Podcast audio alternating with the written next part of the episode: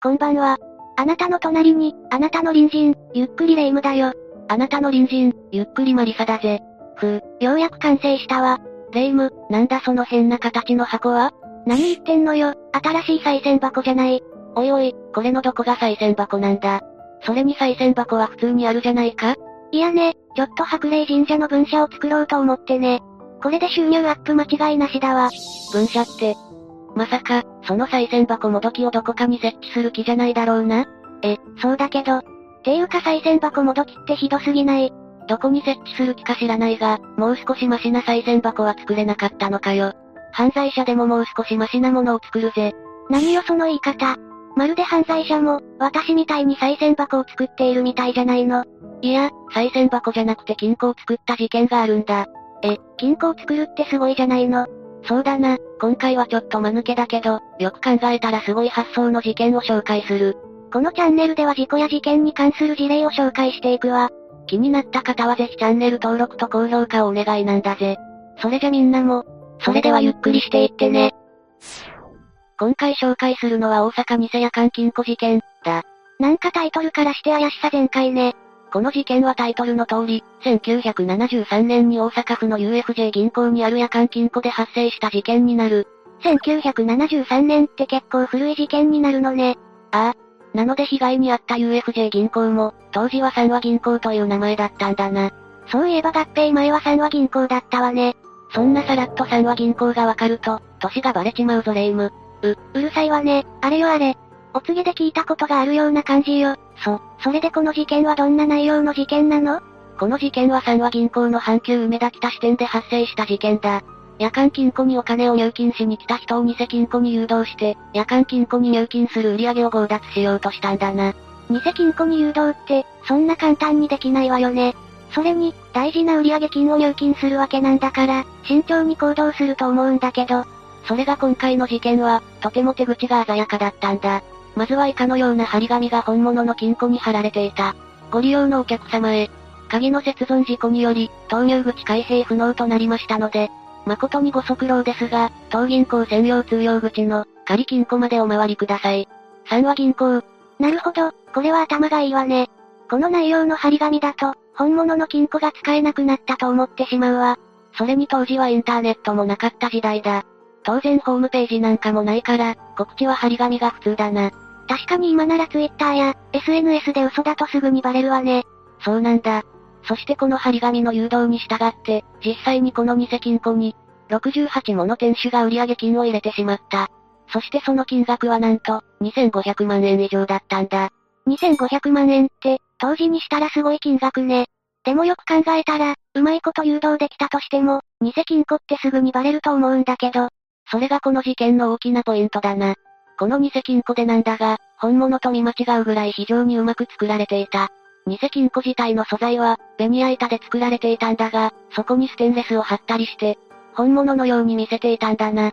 さらにこの偽金庫の裏側には、電池を使って明るくする工夫もしてあったんだ。へえ、すごいわね。凝った作りだったのね。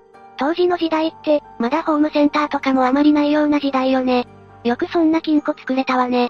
しかもこの偽金庫は見た目だけじゃなく、きちんと金庫としての機能も再現されていたんだな。機能って何よ？金庫にお金を入金するとレシートが出てきた。さらにそのレシートには3は、という文字がプリントされるという徹底ぶりなんだ。純粋にすごいわね。それに比べたら私の再銭箱って一体。ああ、おもちゃも同然だな。誰もお賽銭を入れないだろう。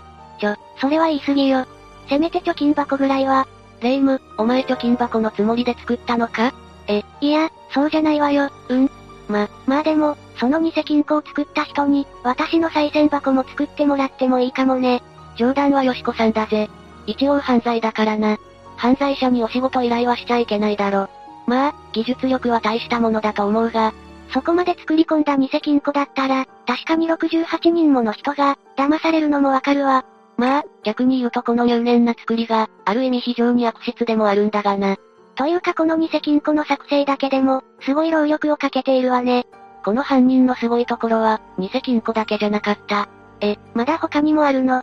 実は犯行計画も考え尽くされていて、夜間金庫の特徴を、徹底的に調べ上げ完全に把握していたんだ。霊夢は夜間金庫を利用する人がどんな人かわかるか？そうねえ純粋に飲食店やお店を営業している人たちかしら。こういった職業の人は、お店で現金を取り扱う現金商売だから、売上とかの管理が大変なのよね。だからお店が終わった時点で、夜間金庫にお金を預けに行く人が多いはずだわ。お、霊夢さすがだな。その通りで夜間金庫を使用する人は、基本的に現金商売と呼ばれる職種の人たちなんだ。それじゃ、現金商売で一番売り上げが上がる日って、いつだかわかるか？うーん、職種にもよるけど、給料日明けとかかしら。あとはやっぱり週末、金、土、日とかは、お客さんがたくさん入って売り上げは上がると思うわ。その通りなんだ。なので犯人も偽金庫の設置を、給料日後の日曜日にしたんだな。先ほどレイムが言った通り、日曜日は商売人にとっては、売り上げが高い曜日になる。ただそれだけではなく、夜間金庫は月曜日まで回収に来ない、というシステムだったんだな。なるほどね。偽金庫の作成といい、犯人はかなり頭もいいし用意周到だったのね。それじゃこの計画は大成功だったんじゃないの？いやそれが大失敗に終わったんだ。え、ここまでの話だと、全く失敗するような未来は見えないんだけど、失敗の原因、それは犯行を行った場所にあったんだ。場所って確か大阪の梅だよね。関西に住んでいる人ならわかると思うが、梅田は大阪駅や多くの商業施設が立ち並ぶ、大阪の中心部で北と呼ばれる大繁華街になる。確か北が梅田で南が南波だったかしら。そうだ。日本で2番目の大都市である大阪。その大繁華街での給料日明けの日曜日だ。確かにすごいお金が集まりそうね。でもそれは犯人にとってもいいことじゃないのよ。実はこの犯行なんだが、あまりにも計画が完璧すぎて前述のように一瞬で2500万円ものお金が集まった。そのために、偽金庫の容量がいっぱいになってしまったんだ。え、それじゃお金を預けようとしていた人は預けられなくなるじゃない。ああ。実際偽金庫は巧妙に作られていたが、満杯になった時の対処までは考えられていなかった。その結果、店主の一人が売り上げを偽金庫に入金しようとしても入らなかったんだ。そして警備員を呼んでしまったんだな。それじゃこの犯行は未遂に終わったの？ああ。実際警備員が訪れた時には、偽金庫自体崩壊していて、ベニヤであることが判明したんだ。ちょ、想像するとちょっと笑えるわね。ドリフのコントかしら？ありそうだな。志村けんさんとか、飛び出してきそうだよな。大道具係も大変そうだが。8時だよ全員集合だと、よく床が抜けたり、壁を突き破ってたものね。まさにコントだわ。でも、そこまでの状態になる前に、回収するとかできなかったのかしら。実際、犯人は一応大きめの偽金庫も用意していた。でも大きめの金庫に移す前に、金庫が満杯になり、前述のような結果になったんだな。欲を書きすぎたのね。でも2500万円もの売上金が入っていなければ、計画的には大成功に終わっていた可能性が高いわね。そう考えると少し間抜けだけど、犯人はかなり頭が回る人物だわ。それで犯人は捕まったのかしら？実はこの事件の犯人は捕まっておらず、未解決事件となっている。え、そうだったの？なんか内容的にあっさりと捕まりそうな感じだったんだけど。どうしてレイムは犯人があっさり捕まると思ったんだ？だって現在と違ってホームセンターもなければ、パソコンやインターネットもない時代でしょ。そんな時代に本物そっくりな、クオリティの高い偽金庫を作れる人物って、限られてくると思うんだけど。お、今日のレイムは冴えているな。レイムの言う通り、偽金庫の制作技術はプロ級の仕業だったんだな。事実偽金庫をすっぽりと設置できるよう、事前に念入りな採寸がされていた。さらに畳1枚以上もあるベニヤ板を、簡単に運べるように分割で製作して、短時間で組み立てられるように工夫もされていたんだ。そんなの普通の人が簡単に作れるわけないわ。それにさっきの話だと、ベニヤ板にステンレスの板を貼り付けていたのよね。ああ、先ほどは詳しく説明していなかったが、現金を投入する開口部も絶妙に作られていた。当時でそんなことができる職種といえば大工さんとかの建築関係の人が思い浮かぶわよ。その通りなんだ。ただ容疑に上がったのは、大工さんだけじゃないんだな。夜間金庫という看板の文字や張り紙などから、看板屋さんも容疑に上がったんだ。そういえば、当時はパソコンやプリンターはもちろん、ましてやカッティングシールなんかもない時代だものね。となるともっぱら手書きが本職の、看板屋さんが疑われるのも納得だわ。あれマリサ、冷静に考えたらこの事件って単独犯では絶対できないわよね。犯人は複数いるんじゃないのそうなんだ。警察ももちろん、複数犯を前提に捜索を始めたんだな。そして犯人の手がかりとして事件の偽金庫の材料を買った場所が、神戸あるいは痛みだと考えられた。さらには偽金庫から、指紋も検出されたんだ。え、すごいじゃないのよ。さすが警察だわ。でもそれでも犯人は捕まっていないのよね。捜査を進めたが、残念ながら大工さんや看板屋さんに、指紋の該当者はいなかったんだな。さらに、過去に犯罪を犯している人間とも照合したが、結果は空振りに終わった。そしてそれ以上の情報がなく、事件から時間が過ぎてしまって、時効成立となったんだな。でも大工さんでも看板屋さんでもないのに、こんなに成功な偽金庫を作るなんて、犯人はある意味すごい人物よね。それにこんなことを言ってはダメだけど、犯行自体はユーモアがある計画だと思うわ。なんか結局最後は失敗しているのも、物語のオチみたいに感じるわね。そうだな。実際にこの犯人の手先の器用さや、物事を考える力は素晴らしい。だから犯罪ではなく、普通のことに使っていれば社会で成功していたと思うんだな。ちょっと間抜けな事件だったけど、未解決で終わってしまったのは残念ね。いや、この事件にはまだ続きがあるんだ。え、まだ続きがあるの？続きといっても別の事件になる。それは1973年5月に大阪市の大丸デパートを恐喝した事件だ。随分と事件の内容が変わったわね。この事件と偽金庫事件に、どのようなつながりがあるのかしら？まずその前に事件の概要から説明する。1973年5月1日に大丸デパートに3000万円を要求する脅迫状が到着した。その脅迫状には5月4日に、そごうデパートで小さな事件が起こると予告されていたんだ。そして実際にそごうデパートで、新聞紙でマットに放火する事件が発生したんだな。なんかさっきの偽金庫事件と違って、ユーモアのかけらもないガチの犯罪事件ね。大丸デパート側は警察に届け出るとともに、脅迫状の指示に従って、社員に3000万円を運ばせることにした。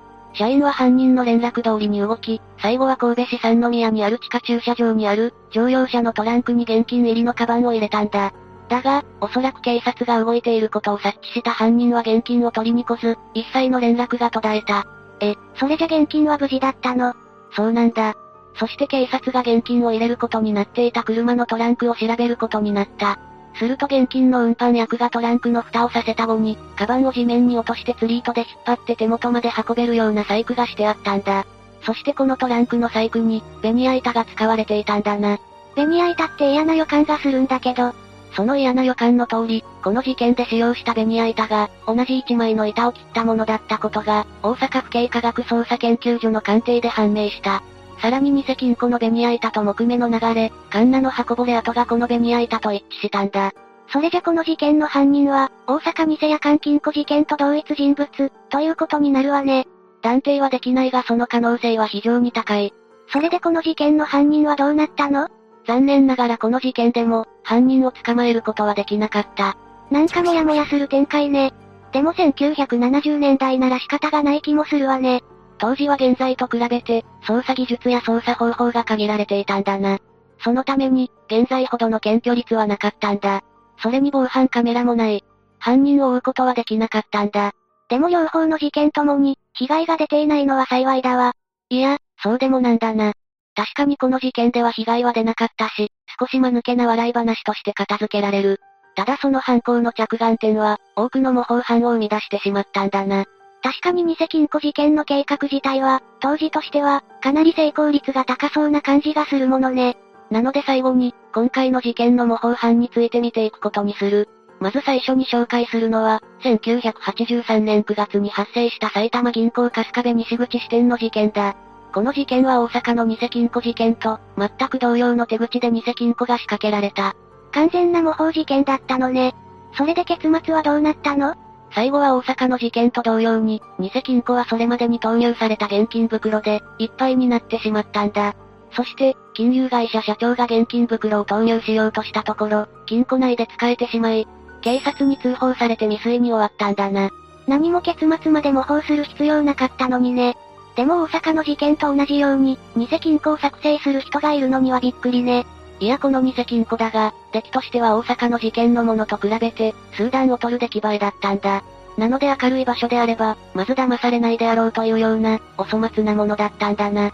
へえ、やっぱり最初の偽金庫の、クオリティが異常だったのね。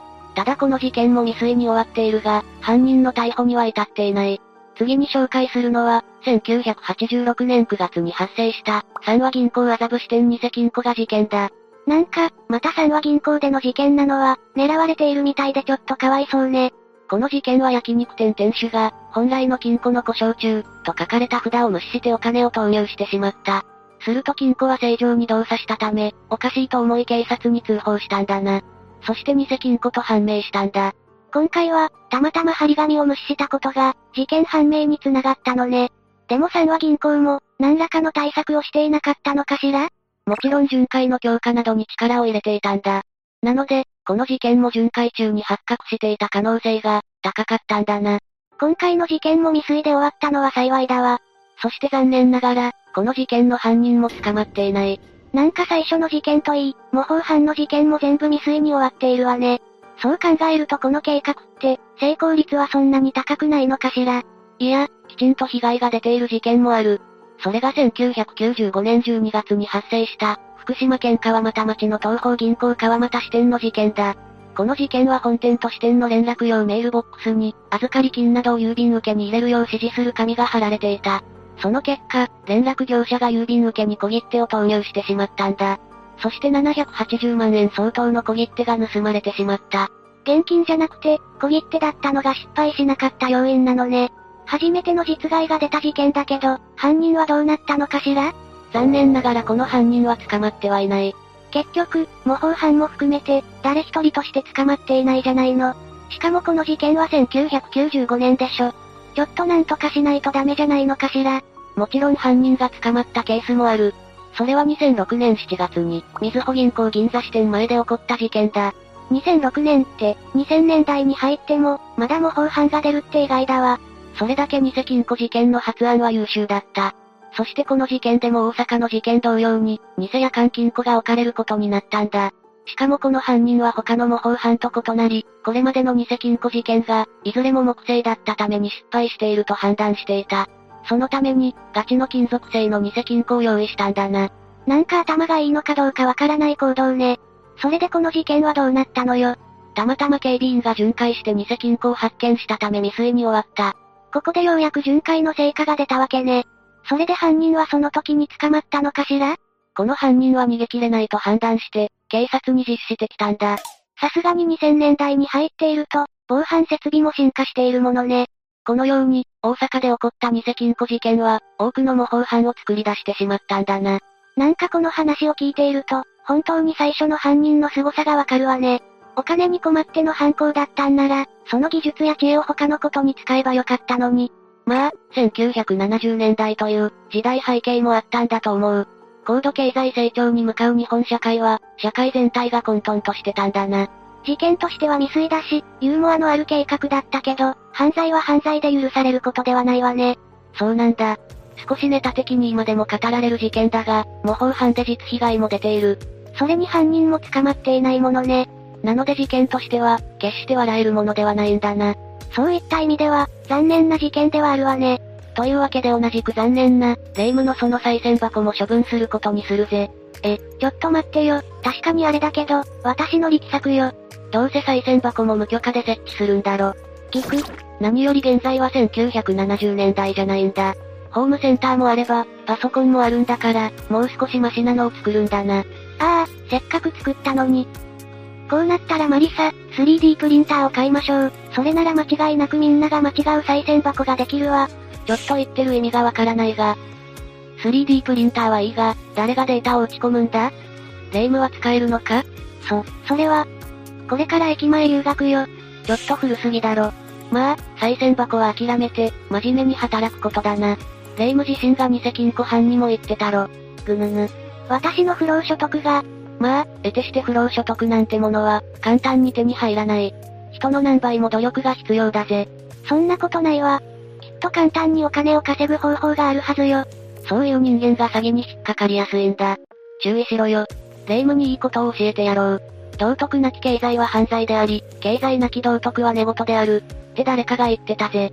なるほど、一攫千金は犯罪に近いってことね。グレーなところを責める、昔の消費者金融と同じね。ありがとうマリサ、がぜんやる気が出たわ。違う違う、そうじゃない。冗談よ。鈴木正幸さんにならなくていいわ。というわけで今回の事件はここまでね。真面目に変なことするなよ。不安だな。じゃあ、みんな、次回までのお別れだ。それまで皆が、無事に過ごしていることを祈ってるぜ。それじゃ、次回も私たちの隣人として、ゆっくりしていってね。